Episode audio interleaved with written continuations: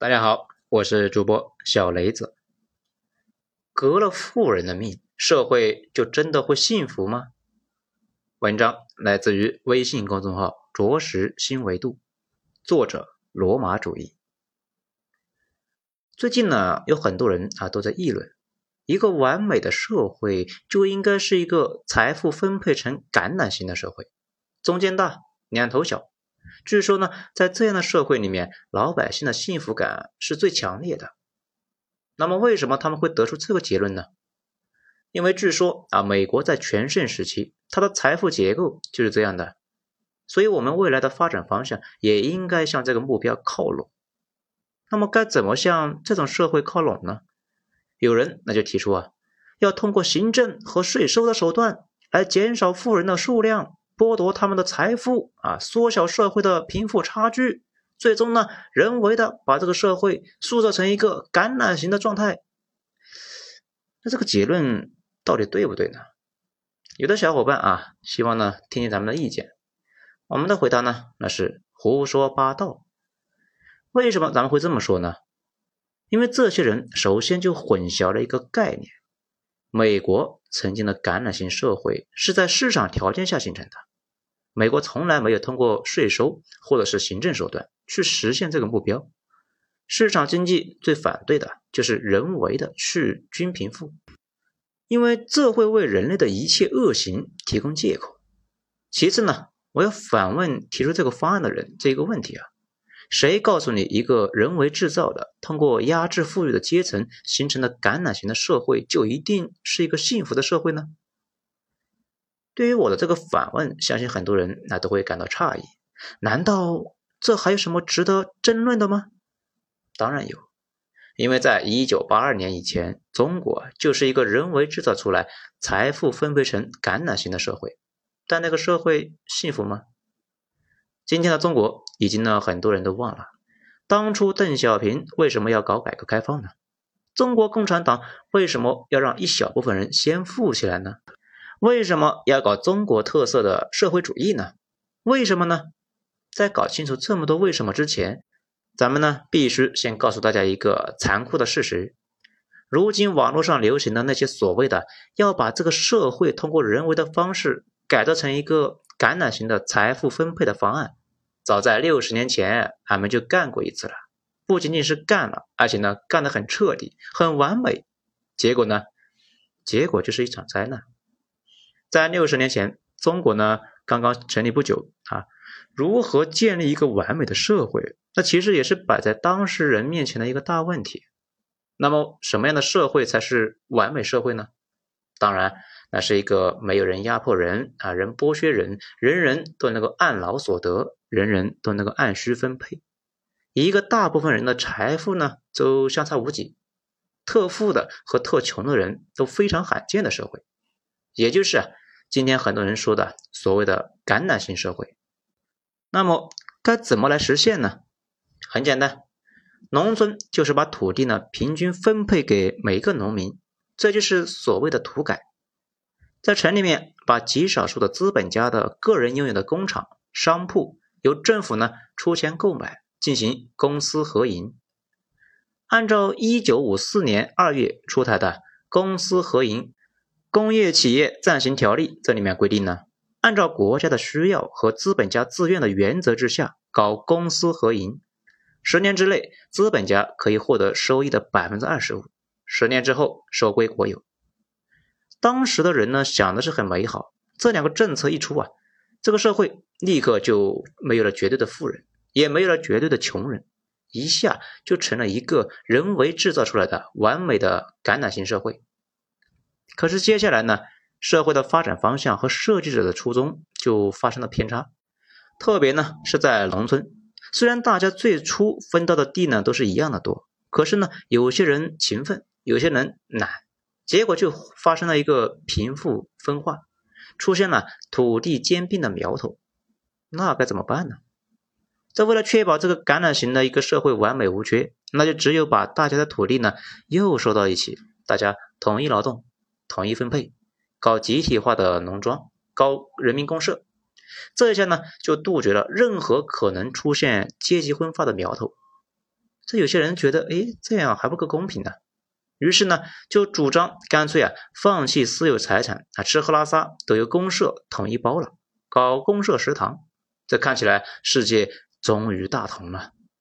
所以呢，现在很多人主张的人为制造出来的感染型社会，其实我们早在一九五九年就建立成功了，而且甚至超过了他们的期望，直接就变成了一个完全扁平的社会。几乎就实现了绝对的公平，基本上消灭了财富差距。那么这个社会很幸福吗？接下来那就发生了大饥荒，饿死了很多很多人呢。具体是多少呢？到今天啊依然没有公论。为什么会饿死呢？建议大家啊去看那一些伤痕文学吧。啊，我出生在六零年代末，见识过那个社会的末期。那个社会到底出了什么毛病呢？我有着深刻的体会。虽然今天很多人谈起那段历史呢，提到的大多数那都是政治斗争，但是说句老实话，这些其实离老百姓呢的生活很远。真正让老百姓绝望的是对未来失去了想象。给你讲个故事：我小时候住在兰州的国营二四二厂，是生产轰炸机驾驶仪的，在当时非常偏僻的安宁区，那周围呢全是农田。工厂里的人，那工人呢，就是隔三差五的就会到背后的山上去打枣子，去农田里面偷西瓜。但是你会发现一个很奇怪的现象，当地的农民几乎不管他们。那这是因为这些农民都非常富裕吗？其实恰恰相反，当地的农民非常的贫困，他们一年到头几乎都吃不到一次肉，平常呢都是吃玉米面、橡子面来来果腹。一家人如果同时出门呢，可能都凑不齐衣服，贫困程度就超过了现在的人最残酷的想象。那他们为什么都惨成这个样子了，还对工人的偷盗行为熟视无睹呢？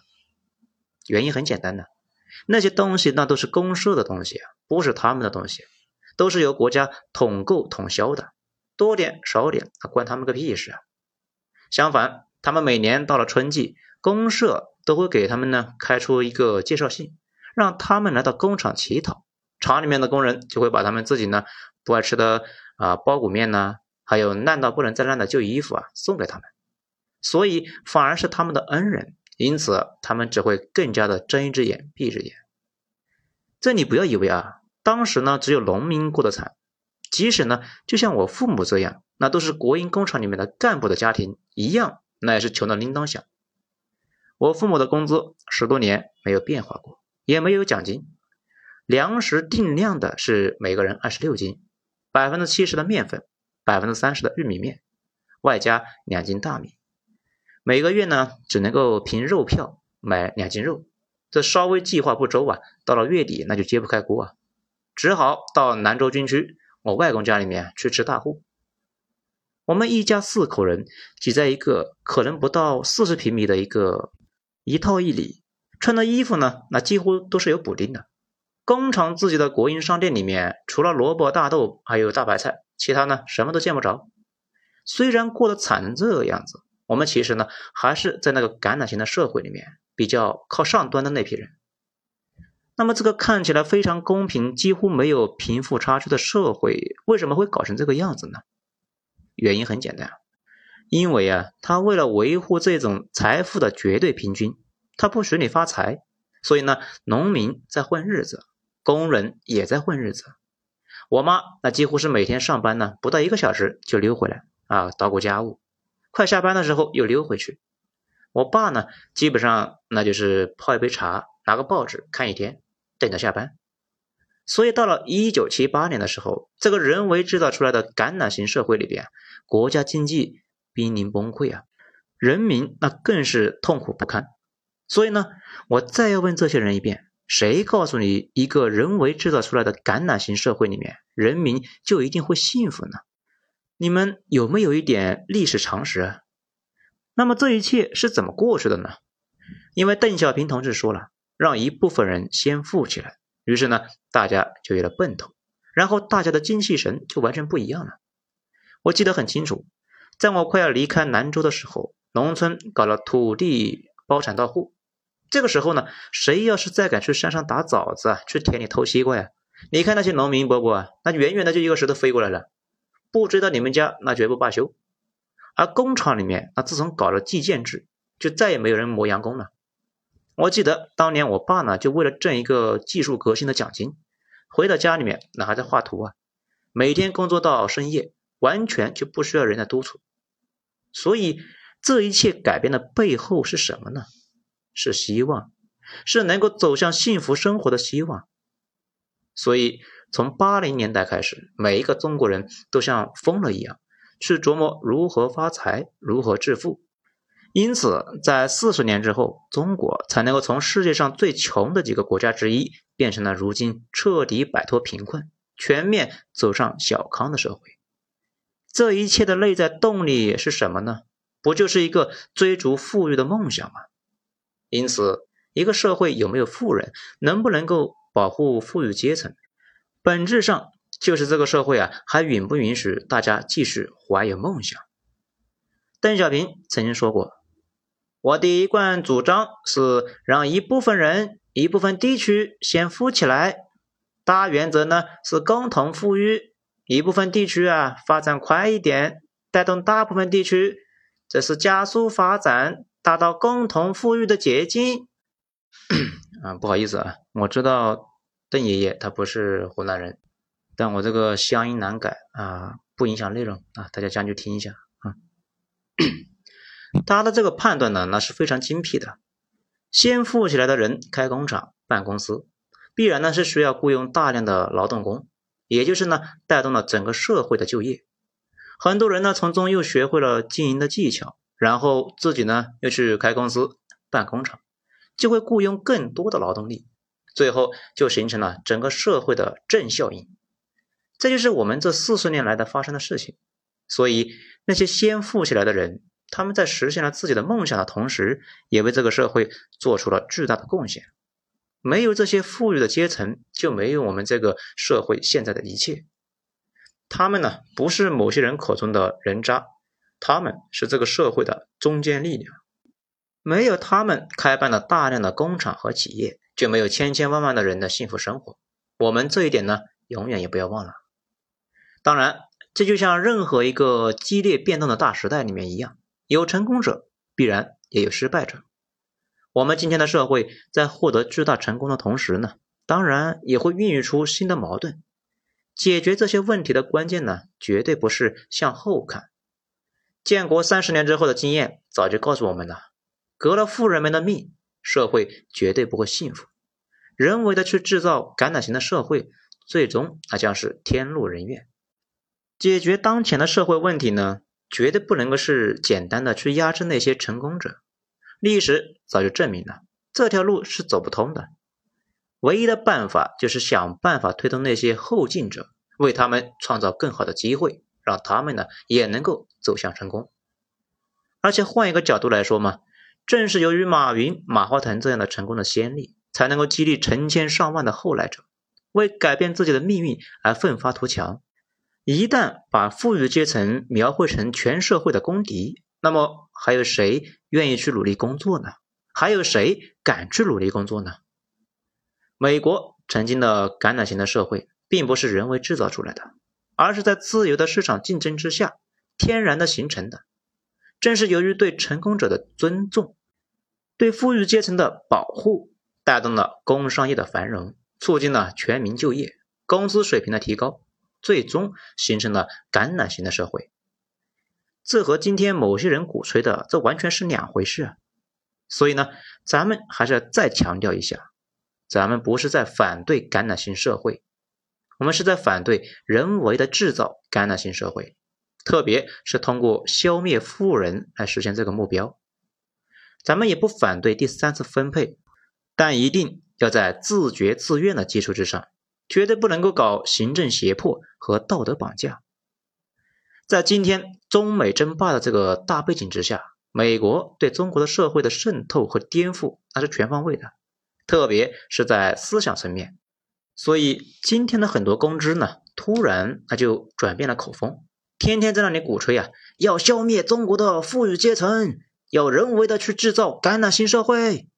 好像呢就只有这样才能够实现社会的公平和正义。但这恰恰就是他们的阴谋，他们故意啊混淆概念，目的是想在中国的社会散布恐慌，打击企业家的投资和扩大生意的意愿，鼓动资本外逃，进而呢造成社会经济发展的停滞，人民的大量失业，动摇执政党的执政基础，最后搞垮中国。